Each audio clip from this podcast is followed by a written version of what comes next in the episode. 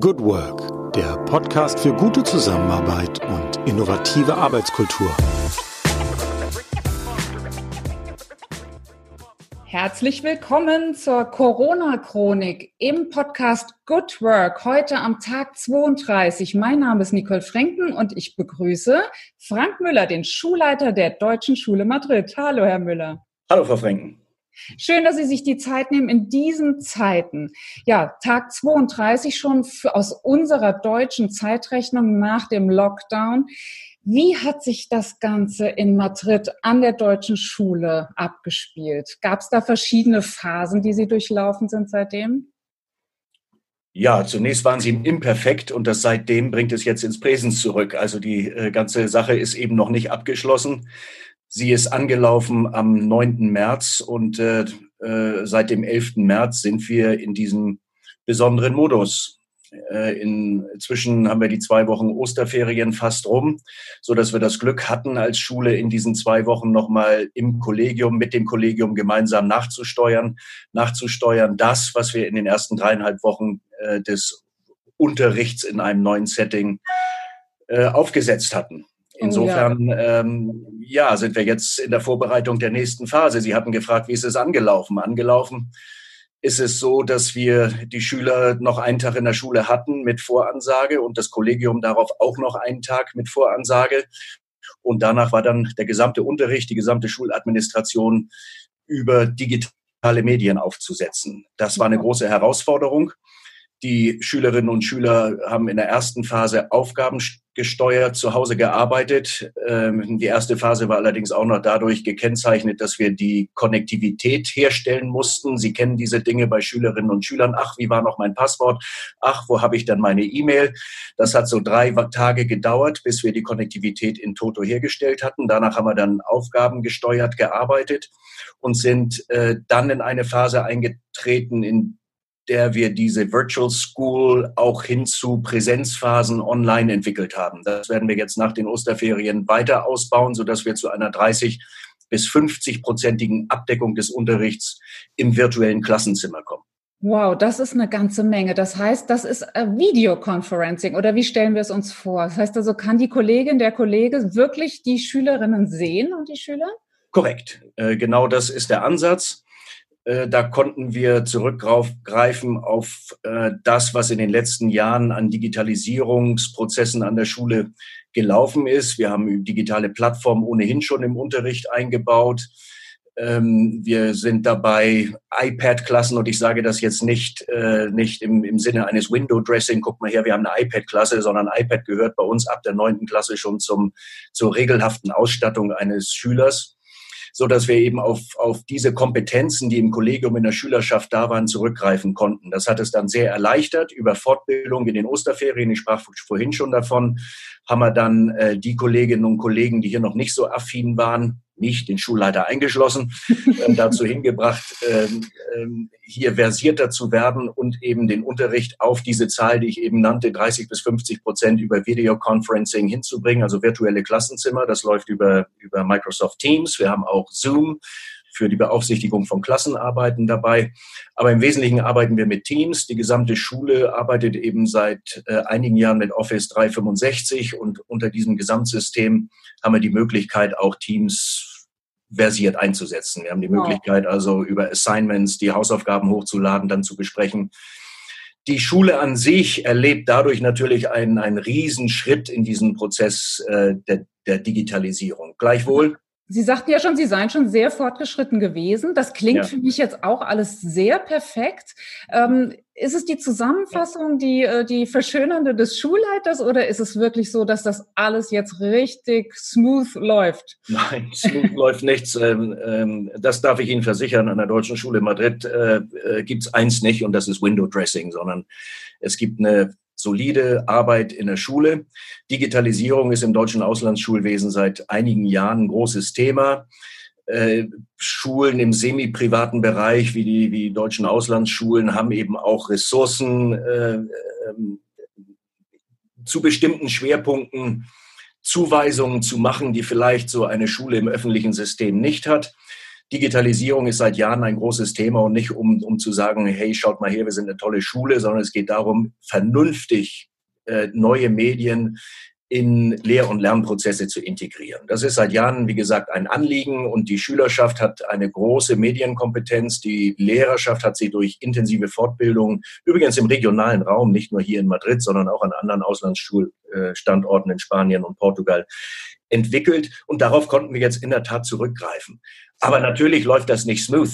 Ja. Ähm, sie können sich vorstellen, dass, dass Fragen der Konnektivität auch bei den Lehrkräften, bei den Schülerinnen und Schülern zu Hause ein Problem sind. Nicht, nicht alle wohnen in der Stadt Madrid, nicht alle haben, haben äh, schnelle Leitungen äh, bei den Lehrkräften, bei den äh, Kindern ist es so zu Hause oft, dass die Eltern Telearbeit machen, dass da drei bis vier Kinder sind. Es gibt einen Computer. Also all diese Schwierigkeiten äh, gibt es natürlich auch. Es gibt die Schwierigkeiten, auch in diesem Setting Vertretungsunterricht zu organisieren, wenn eine Lehrkraft auf, ausfällt. Auch wir haben eben an dem Hotspot Madrid ähm, äh, Lehrkräfte, äh, die betroffen sind von dieser Krankheit. All das gilt es anders zu organisieren. Ich äh, bin auch täglich mit Kritik von Eltern konfrontiert, die äh, eben darauf hinweisen, dass es nicht so richtig klappe an der einen oder anderen Stelle.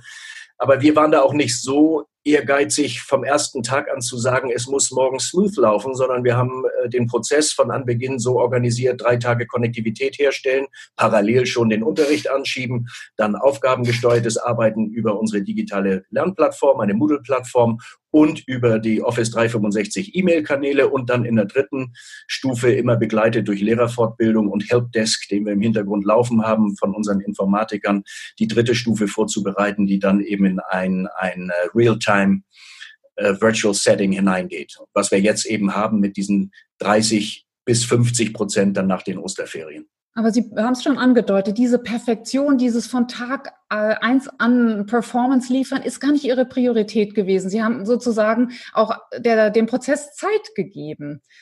Ähm, ich glaube, ist, das ist das Entscheidende.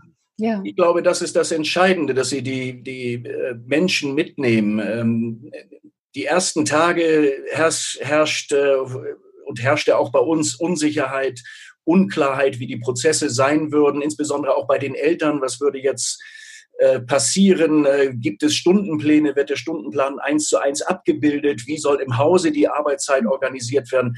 All das sind Unsicherheiten, die normal sind und so ein, ein System. Wir sind ein System mit äh, 1700 Schülerinnen und Schülern, wenn Sie den Kindergarten dazu nehmen, äh, 1000 in der, in der äh, Oberschule, wie wir das nennen, fünfte bis zwölfte Klasse, 400 in der Grundschule.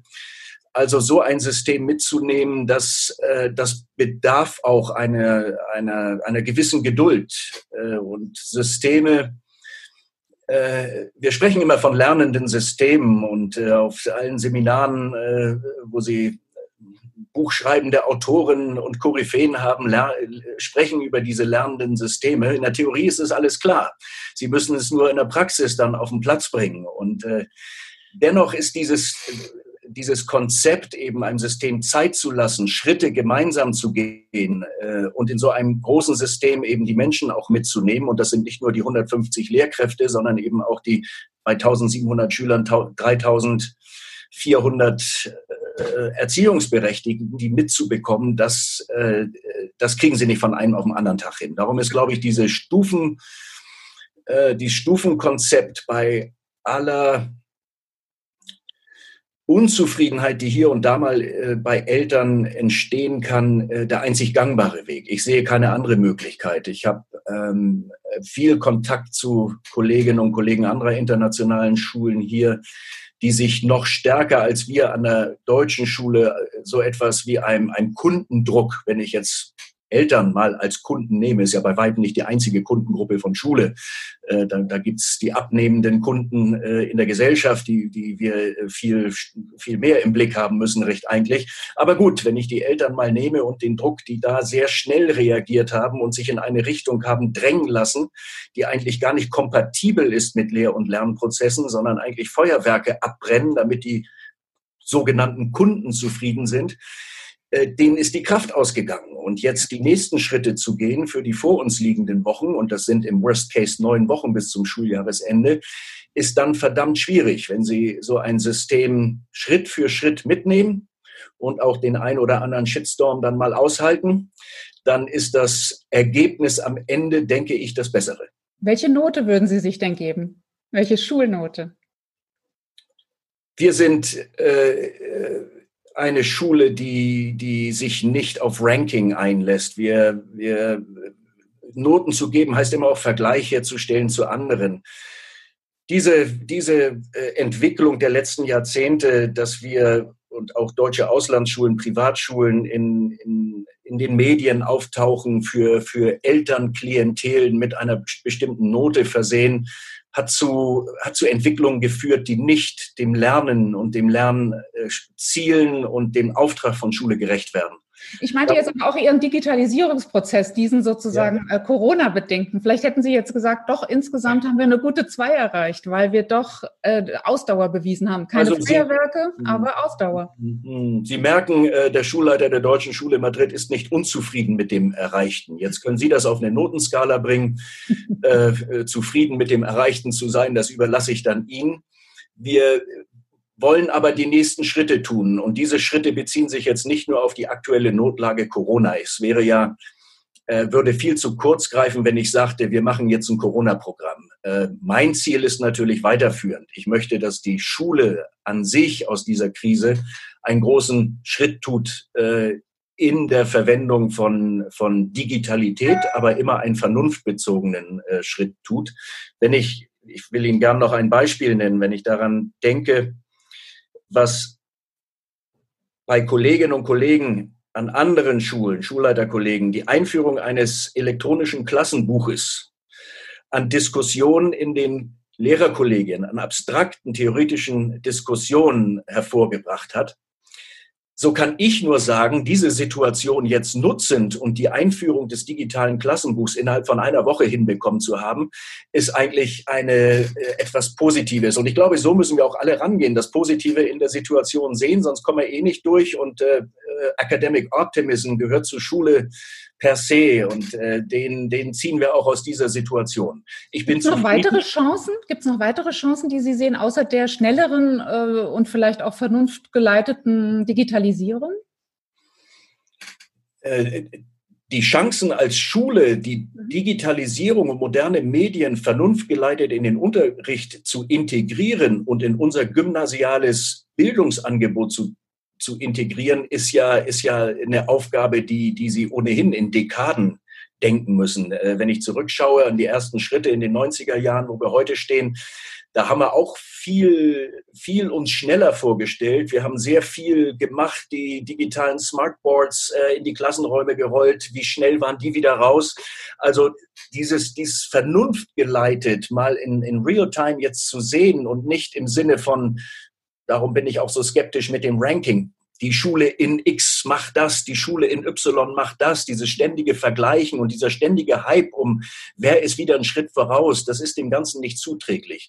Wir brauchen Zeit und die Chance liegt, glaube ich, darin, jetzt zusammenzubringen, äh, den gymnasialen Lern, äh, Lernprozess und den gymnasialen Lern, Lernauftrag medial nochmal nachzujustieren. Ähm, Humanismus 2.0? Genau, in diese Richtung gehend, nicht die. Ähm, das sehe ich im Moment als die große Chance und das, die Chance, auch die Eltern mitzunehmen, die ihre Kinder zu Hause erleben, wie sie arbeiten. Äh, ob sie im gymnasialen Profil arbeiten können oder nicht. Denn eins ist offenkundig, die Eltern, die sich als Erste beschwert haben, haben sich beschwert, weil die Kinder genau dieses Arbeiten auch mal am Buch, ob es oder an digitalen Inhalten, aber konzentriert arbeiten, es zu analysieren, das Material, es in einer schriftlichen Stellungnahme oder mündlichen Voice-Stellungnahme zu bewerten, die das eben noch nicht hinbekommen. Und darum so etwas wie diese Bildungspartnerschaft mal in diesem Setting zu leben, ist zwischen Elternhaus, Kind und Schule, ist, glaube ich, eine große Chance. Wow. Sagen Sie mal, lernt man sowas eigentlich als Schulleiter, so, eine, so ein Krisenmanagement? Man kann sich äh, sicherlich äh, vorbereiten auf viele Ausnahmesituationen. Auf eine solche, es wäre vermessen zu sagen, sich darauf vorbereiten zu können. Das sind Dinge, in der sie von Erfahrungen zehren, in dem sie ein äh, gut beratendes Leitungsteam benötigen, in dem sie äh, Entscheidungen eben möglichst breit auch diskutieren mhm. und, äh, und so etwas entwickeln. Äh, das kann ich mir vorstellen. Also bei meinen Kolleginnen und Kollegen bin ich immer wieder erstaunt, mit welcher Ruhe sie das machen äh, und ihre Prozesse steuern. Das sind, glaube ich, Persönlichkeitsmerkmale, die ich da bei den Kolleginnen und Kollegen sehe, von denen ich hoffe, das ein oder andere auch auf den Platz zu bekommen, mit Ruhe, Gelassenheit, aber auch Zielklarheit daran zu gehen und im Hintergrund ein gutes, effektives Beschwerdemanagement zu haben, um eben auch die in so einer Situation in vielen Elternhäusern verständlichen Schwierigkeiten auffangen zu können, zu begleiten, ich will jetzt nicht äh, die gesamte Schule in ihrer Funktionsweise Ihnen jetzt hier aufreißen, das würde den Rahmen sprengen, aber auch der Einsatz der Schulpsychologin äh, ist, ist, äh, ist ein wichtiges Element in dem, in dem Ganzen. Nicht? Die, die Hilfestellung bei, bei ökonomischen Pressionen, die Familien äh, haben an so einer semi-privaten Schule, wie wir das sind. All das sind Dinge, die ja im Hintergrund parallel laufen, die Druck rausnehmen und letztlich eine Fokussierung auf das, was wir als Schule zu leisten haben, ermöglichen.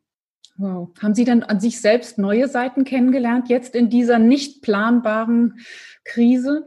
Es ist eine andere Form äh, der, der, des, des, des, Umgangs mit Kolleginnen und Kollegen. Es, äh, ich, die, die Live-Meetings, die Interaktion, die Mimik, die Gestik, die, all das sind Dinge, die, die rausfallen. Also ich, ich merke, dass ich in schriftlichen Kommunikation wesentlich sorgfältiger formuliere und äh, auch äh, versuche, das in mündlichen Kommunikationen äh, zu tun. Eins ist, glaube ich, äh, also sehr wichtig, dass die Routinen erhalten bleiben. Das merke ich an mir. Die helfen mir sehr, die Routine im Tagesablauf zu, zu haben. Ähm, auch wenn man äh, jetzt, wir hier in Spanien seit knapp sechs Wochen unsere Häuser nicht mehr verlassen durften, es ist hier eine andere Form von Quarantäne, als es in Deutschland der Fall ist, äh, dann äh, mit dieser gewissen Selbstdisziplin geht es ganz gut, ja. Sehr schön. Gibt es denn irgendwas, äh, was Sie stark sein lässt, was äh, Ihnen ja zur Gesundheit verhilft, zu Stärke, zu Ausdauer? Haben Sie so einen Tipp für all die, ja, die sich sozusagen an starken Menschen ein Beispiel nehmen können? Oh Gott, starke Menschen äh, ergeben sich ja auch aus dem Setting, in dem sie arbeiten. Äh, beruflich bezogen ist das, ist das äh, die, die Absicherung eben im Leitungsteam und dann im gesamten Kollegium, dass ich das Gefühl habe, alle arbeiten mit an dem Ziel unserer Organisation und das ist einfach eine große Freude und dass auch in dieser Situation nicht nur reagiert wird, sondern agiert werden wird und äh, Kreativität äh, lösungsorientiert äh, geleistet wird, das, das erfreut mich zu sehen. Es hört sich immer so gut an, äh, wenn ich das in Lehrerkonferenzen sage, wir brauchen keine Problembeschreibung, sondern Problemlösung. Und ich merke gerade in dieser Situation, in dieser Situation, das wird gelebt. Äh, das ist, ist das äh, Berufliche. Ja, und dann gibt's natürlich das Private, nicht? Das ist, ist äh, die, die, die Ruhe im Familienleben, die, äh, die, die Tagesabläufe, der Austausch äh, in der Familie, auch abseits des Beruflichen. Das ist, ist auch etwas, was zur inneren Ruhe beiträgt, was den Kopf mal frei macht. Also zusammengenommen äh, sind das die beiden Dinge, die helfen, dies, dies gut durchzustehen und natürlich aber auch die, die äh, Möglichkeit mit der erweiterten Familie, die sich in Deutschland befindet, auch über Videokonferenzen mal zu sprechen, die Kinder mal zu sehen von den ähm, äh, Eltern, die nun im fortgeschrittenen Alter und bezogen auf die Krankheit Risikoalter sich befunden, befinden, äh, zu hören, äh, ohne dass man sich besuchen kann. All das sind natürlich Dinge, die auch, auch zur Ruhe und äh, zur Kraft, die man braucht für diesen, diese Tätigkeit im Moment beitragen. Umso ja. mehr sind wir gedanklich bei den Familien, die das im Moment nicht so in diesem Setting haben, wo ähm, äh, geliebte Menschen eben auch versterben. Auch das haben wir in der, in der großen Schulgemeinschaft, die wir insgesamt, wenn Sie es hochrechnen, eben knapp 5000 Menschen sind ähm, äh, umso mehr schmerzt das und umso wichtiger ist es, dass eben auch Organisationen, äh, schulinterne äh, Einrichtungen wie, äh, wie der Elternbeirat funktionieren, dass dort Hilfe geleistet werden kann. In den verschiedensten Bereichen, äh, bei dem Transport zu Ärzten, bei ja auch, auch, auch ähm, Betreuung mal übers Telefon und dergleichen. Also da als Schulgemeinschaft zu funktionieren, gerade mit dem Elternbeirat auch in einer nicht jetzt unterrichtsbezogenen Art und Weise, ist äh, für das Gesamtsystem eine gute Erfahrung und äh, hält das System eben auch, auch in, in diesem Community Spirit am Leben. Ja, sehr, sehr wichtig. Das heißt, es sind wirklich auch Schülerinnen und Schüler erkrankt äh, und oder Eltern? Ja, ja. Wir waren äh, bis zum 26. März gehalten, alle Erkrankungen bei den Gesundheitsbehörden zu melden. Das ist dann aufgegeben worden, weil es einfach nicht mehr handelbar war. Äh, zunächst äh, war ja die, die Strategie, über ein Tracing äh, noch zu arbeiten und Fälle zu, zu lokalisieren, zu äh, individualisieren und, und damit eine, Aus, eine Ausbreitung entgegenzuwirken. Das ist dann am 26. weggefallen. Also die Auflagen für die Schulen äh, galten dann nicht mehr. Aber wir hören natürlich über die, die Kanäle, dass äh, wir auch erkrankte Schüler, auch Eltern haben, auch Großeltern, die äh, verstorben sind. Also das wird noch ein, ein Prozess sein, das Gesamte eben nicht nur jetzt über die Unterrichtsformen und dergleichen aufzuarbeiten und zu evaluieren, sondern auch im Menschlichen das Ganze aufzuarbeiten, weil wir da eben viele Tragödien haben, äh, äh, ökonomischer Art, äh, Arbeitslosigkeit, Kurzarbeit, aber auch eben eben rein menschlicher Arbeit, dass Verluste zu verkraften sind. Und äh, das, das hat einen Impact auf die gesamte Schulgemeinschaft. Daran gehen wir jetzt äh, eben mit den Schulpsychologen, mit den Pfarrer vor Ort zu überlegen, wie wir da zu einem noch zu bestimmten Zeitpunkt dann rangehen können, das aufzuarbeiten. Dem Elternbeirat, ob wir, also da gibt's unterschiedliche Vorstellungen. Wir sind da in einer Kreativphase, was wir da machen können, um die Schulgemeinschaft eben, eben aus diesen, vorhin sprachen wir über die Chancen, aber auch aus diesem Trauma dann, dann zu über, überführen in ein, eine, ein funktionierendes System wieder ab dem nächsten Schuljahr. Das heißt, Sie rechnen gar nicht mehr damit, wirklich die Schülerinnen und Schüler persönlich zu begrüßen vor den großen Sommerferien? Nicht mehr die gesamte Schülerschaft. Ich rechne damit, dass wir die ähm, Abschlussklassen äh, ab Juni noch begrüßen. Aber alle Perspektiven, die wir hatten, äh, sind auch sehr schnell hinfällig gewesen. Also ich kann allerdings eben, ich muss auch immer Rebus Sextantibus planen und äh, Aktuell ist es so, dass wir davon ausgehen, dass wir die 10., 11., 12. Klassen noch sehen äh, äh, ab Juni. Wahnsinn. Ja, wir haben jetzt erfahren, dass die äh, Tätigkeit als Schulleiter an einer der ja, 140 deutschen Schulen, die es weltweit gibt, eine sehr, sehr vielfältige ist, dass nicht nur Digitalisierung ein Riesenthema ist, sondern auch Traumabearbeitung, auch äh, Psychologie, auch äh, Beschwerdemanagement und so vieles mehr ja, es hat mich sehr gefreut, äh, so einen tollen Einblick zu bekommen in Ihre Arbeit. Wir senden alle, alle guten Wünsche nach Madrid, hoffen, dass ganz Madrid bald wieder gesund ist, bald stärker denn je aufersteht. Und ja, danke ganz, ganz herzlich Herrn Frank Müller, dem Direktor der Deutschen Schule in Madrid. Herzlichen Dank. Gerne. Ja, das war's für heute wieder in unserer Corona-Chronik im Podcast Good Work dem Podcast für gute Zusammenarbeit und für zukunftsfähige Arbeitskultur. Wenn ihr Lust habt, noch weitere Folgen euch anzuhören, schaut einfach auf www.umic.de slash podcast oder über iTunes und Spotify.